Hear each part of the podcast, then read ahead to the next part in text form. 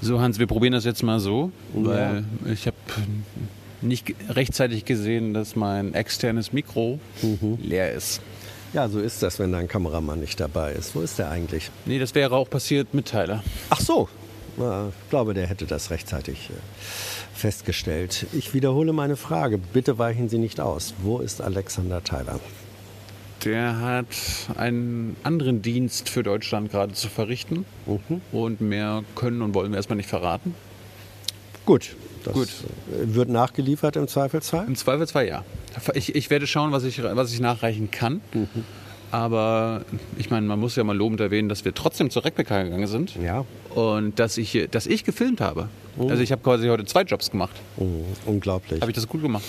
Das sehen wir dann, wenn wir das Ergebnis sehen. Ich weiß es noch nicht. Keine Vorschussliste. Also nicht so gut wie Tyler. Ist schon. Natürlich nicht, das geht gar nicht. Lass uns drüber reden, äh, was Thema war heute. Ja, heute waren ja, war ja die RecPK schon früher. Mhm. Also normalerweise ist Mittwochs ja immer um 13 Uhr, aber heute war es 11.30 Uhr. Weil keine Kabinettssitzung war. Warum war keine Kabinettssitzung? Aschermittwoch. Ach so, stimmt. Merkel ist wahrscheinlich wieder in Termin, oder? Ich weiß oder, oder sie ist es nicht, weil sie ja nicht mehr CDU-Vorsitzende ist und AKK in Termin ist. Ich weiß es nicht. Jedenfalls war heute keine, keine Kabinettssitzung und deswegen war die RecPK hier. Ja, dann war auch nach fünf Minuten alles vorbei, oder? Also ja, gab es ja keine Fragen und so, Doch, oder? doch, es gab schon so ein paar, es gab schon so ein paar Themen. Ja. Äh, zwei Fragekomplexe ans Bundesinnenministerium. Ja.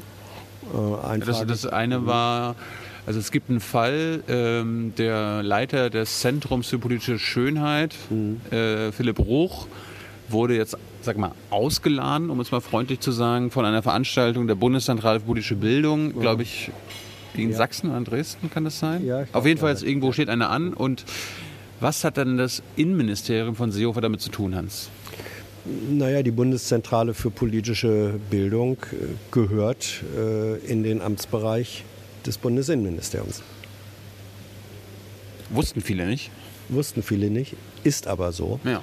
Und äh, von daher, wenn die Bundeszentrale sich entscheidet, jemanden auszuladen von, von einer Veranstaltung, auszuladen von, ja, auszuladen, der eigentlich mal vorgesehen war als Teilnehmer einer Veranstaltung, ist das damit dann sozusagen auch Sache des Bundesinnenministeriums, Ja. zuständigkeitshalber.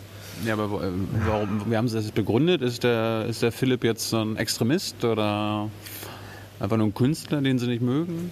Äh, Gab es überhaupt eine Begründung? Ich habe eher den Eindruck gehabt, Sie haben sich ein bisschen um die Begründung rumgedrückt. Oder hast du eine gehört?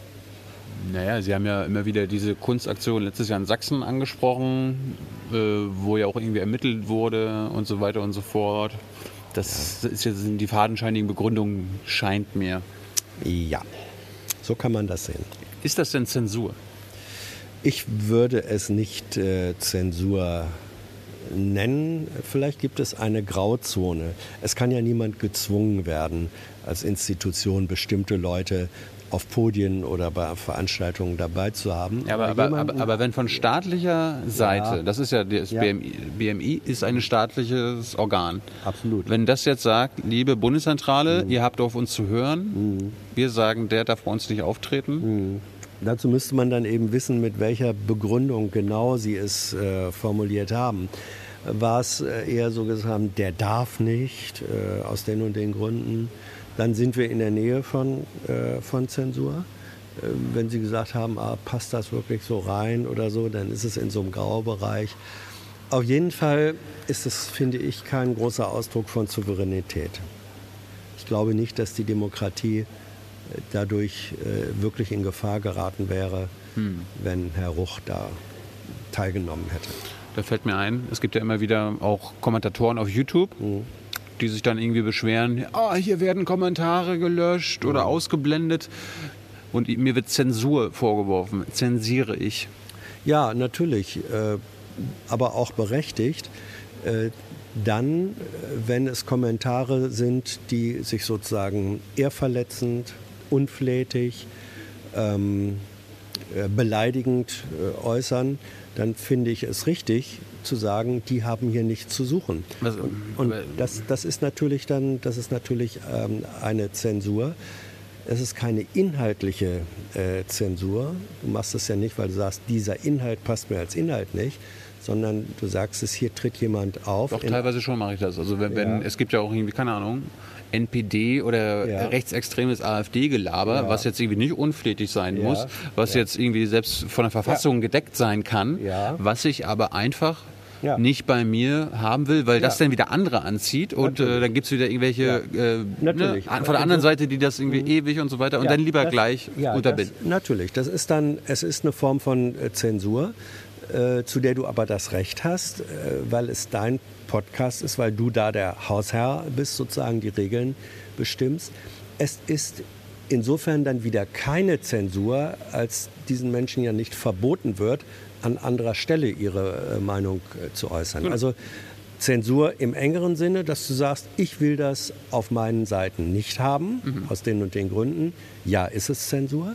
Aber Zensur, dass damit dem Menschen verboten würde, seine Meinung zu äußern, keine Zensur. Ich hatte mal gelernt, Zensur kann nur vom Staat ausgehen. Nein.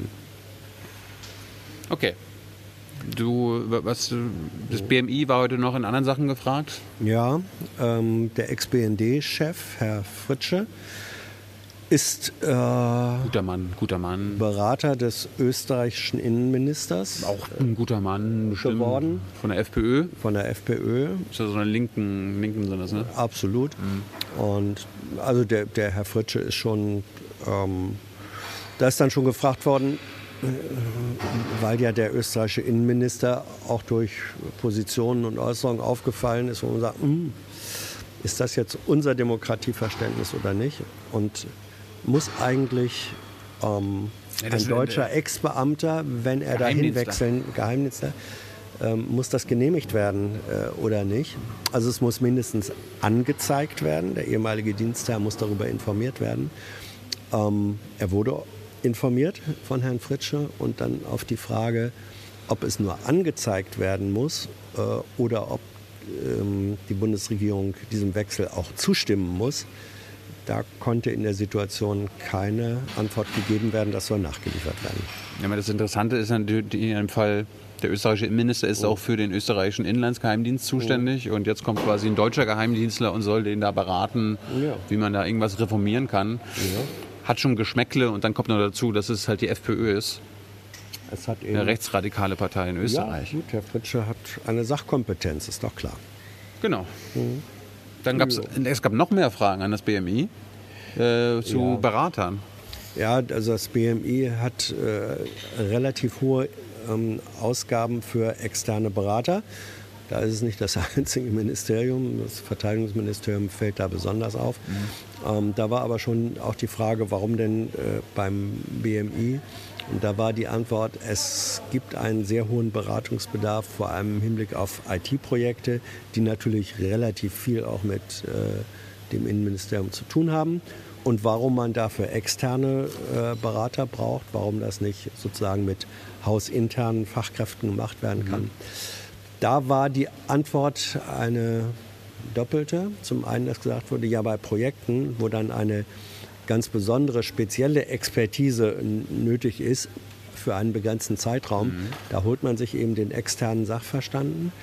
Ähm, auf der anderen Seite sei schon angestrebt und dafür würden auch neue Stellen geschaffen, dass diese grundsätzliche äh, Expertise auch im Haus verankert werden soll.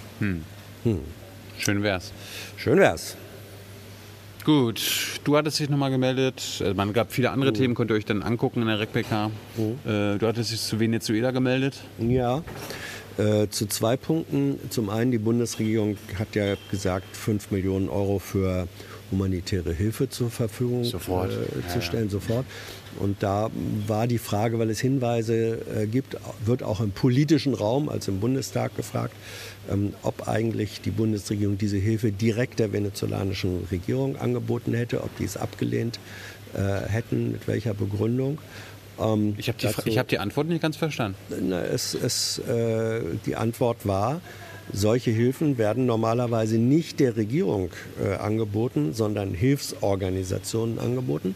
Und in dem Fall sei das eben Hilfsorganisationen angeboten worden, die von außen her ähm, Hilfslieferungen nach Venezuela bringen wollten, was ja nicht gelungen ist. Ja, aber es ist schon interessant. Ne? Es gibt ja genug Natürlich. Hilfsorganisationen Ja. und die UN in Venezuela, Ja. die, die, die da die humanitäre Lage ähm, versuchen einigermaßen zu korrigieren. Ja. Und da sind auch viele Organisationen, Rotes Kreuz und so Mhm. weiter dabei, wo die Bundesrepublik schon immer Geld hingegeben hat. Ja, Aber jetzt aktuell findet die Bundesregierung da irgendwie anscheinend keine Wege, diese 5 Millionen Euro.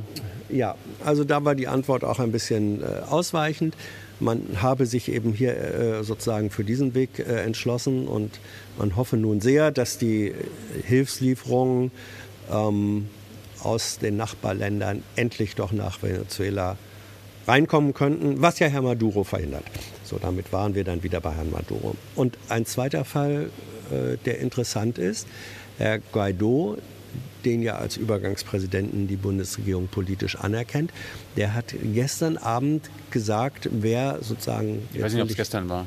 Ich glaube, es war Dienstag, äh, wäre gestern gewesen, ja. Also der hat, der hat, äh, der hat gesagt, wer, da er ja Regierungsführerschaft beansprucht, wer ähm, sein, seine Regierung in äh, anderen Ländern, die ihn anerkennen, Schon ein bisschen her. ja, okay, wer ihn äh, ähm, andere Länder, die, die ihn anerkennen, wer da sozusagen sein Botschafter sein soll. Und da gibt es einen Menschen namens äh, Otto Gebauer, der soll Guaidos Botschafter in Deutschland werden. Und da war dann die Frage, ob das Auswärtige Amt ähm, diesen Herrn Gebauer anerkennt als Botschafter. Und die Antwort war, es sei, und ich glaube gestern war der, gestern Abend oder gestern sei ein solches, ein solcher Antrag ähm, eingegangen im Auswärtigen Amt und da wird jetzt geprüft, wie man damit umgeht. Da bin ich mal gespannt, was da rauskommt. Ja, natürlich. Ansonsten, ich hatte mich ja zwischendurch, ich meine, ich war ja mit dem Kamera, äh, mit äh, Kameraaufnehmen beschäftigt. Ich, ich meinte so zu Hans noch, jetzt, kam jetzt irgendwie noch nicht zu Macron und seinen Vorschlägen. Ähm, und dann habe ich nochmal hab ich noch mal geschaut auf, äh, in, den, in den Nachrichten. Hat die Bundesregierung dann schon was gesagt? Ja. So, und dann habe ich geguckt und dann gab es so von Regierungsseite den O-Ton, ja, ist doch toll, dass es Vorschläge gibt. Finden wir prinzipiell gut. Ist ja super. Ah. Und ich meinte dann zu Hans, na, soll ich jetzt noch mal fragen? Und Hans dann so, naja, wird ja wahrscheinlich eh nichts kommen, außer. Ich habe ich hab gesagt, äh, du wirst genau die Antwort nochmal kriegen, finden wir prinzipiell gut. Genau, und dann habe ich mir gedacht, okay, dann spare ich mir meine Frage und wir können alle Ja. ein bisschen früher nach Hause. Aber wie Der- man es macht, macht man es verkehrt. Ja, was passiert? Es passierte dann, der Vorsitzende wollte die Pressekonferenz, weil keine Fragen sind, äh, beenden. Und dann sagte äh, Herr Seibert, der Regierungssprecher, mit einem deutlich kritischen Unterton, das hätte ihn jetzt doch verblüfft, dass offenbar die Presse überhaupt äh, sich nicht mehr mit Macrons äh, Vorschlägen äh, zu Europa befassen würde. Er hätte doch sehr äh, damit gerechnet, dass da konkrete Fragen dazu kommen, auch zur Haltung der Bundesregierung dazu. Und das nehme er sozusagen, das sei schon sehr verblüffend, dass das die Presse doch nicht interessieren würde. Also batsch, batsch, batsch, batsch, batsch. Daraufhin haben wir dann natürlich gefragt, mit interessanten Ergebnissen. Ja, wenn man mal konkret nachgefragt hat, kam dann wieder nichts. Also, Wa- wa- Was ja der Grund war, warum wir äh, das Thema gar nicht aufgerufen haben. Ja, ja. Also Herr Seibert hat dann gesagt, der, weil wir nicht nachfragen, wollte er etwas Grundsätzliches sagen. Hat er eben grundsätzlich. Er wollte aber nur gesagt, O-Ton liefern. Ja, er hat gesagt, grundsätzlich sei das toll, dass Vorschläge äh, gemacht würden. So, Dann haben wir, also dem Fall auch ich wieder gesagt, okay, dann fragen wir auch gerne konkret nach. Also zu den Vorschlägen Macrons gehört ja unter anderem die Einrichtung der Europäischen äh, Ökobank, um Umweltprojekte zu finanzieren, also äh, Klimawende, zu finanzieren und auch europäischer Mindestlohn, was denn die Bundesregierung äh, da, davon hält, von diesen Vorschlägen. Da war dann die Antwort äh, von Herrn Seibert. Das könnte man doch nun am Tag 1 nach der Veröffentlichung von Macrons Rede nicht erwarten, dass zu so konkreten ja, Projekten äh, Stellung genommen wird. Also da hat er ein bisschen, könnte man sagen, sich selbst ins Knie geschossen. Passiert. Genau. Schönes Schlusswort. Ja. Knieschuss. Ciao. Ciao. I know a lot of people want to send blankets or water. Just send your cash. Money, money, I want more money. I want, I don't even know why.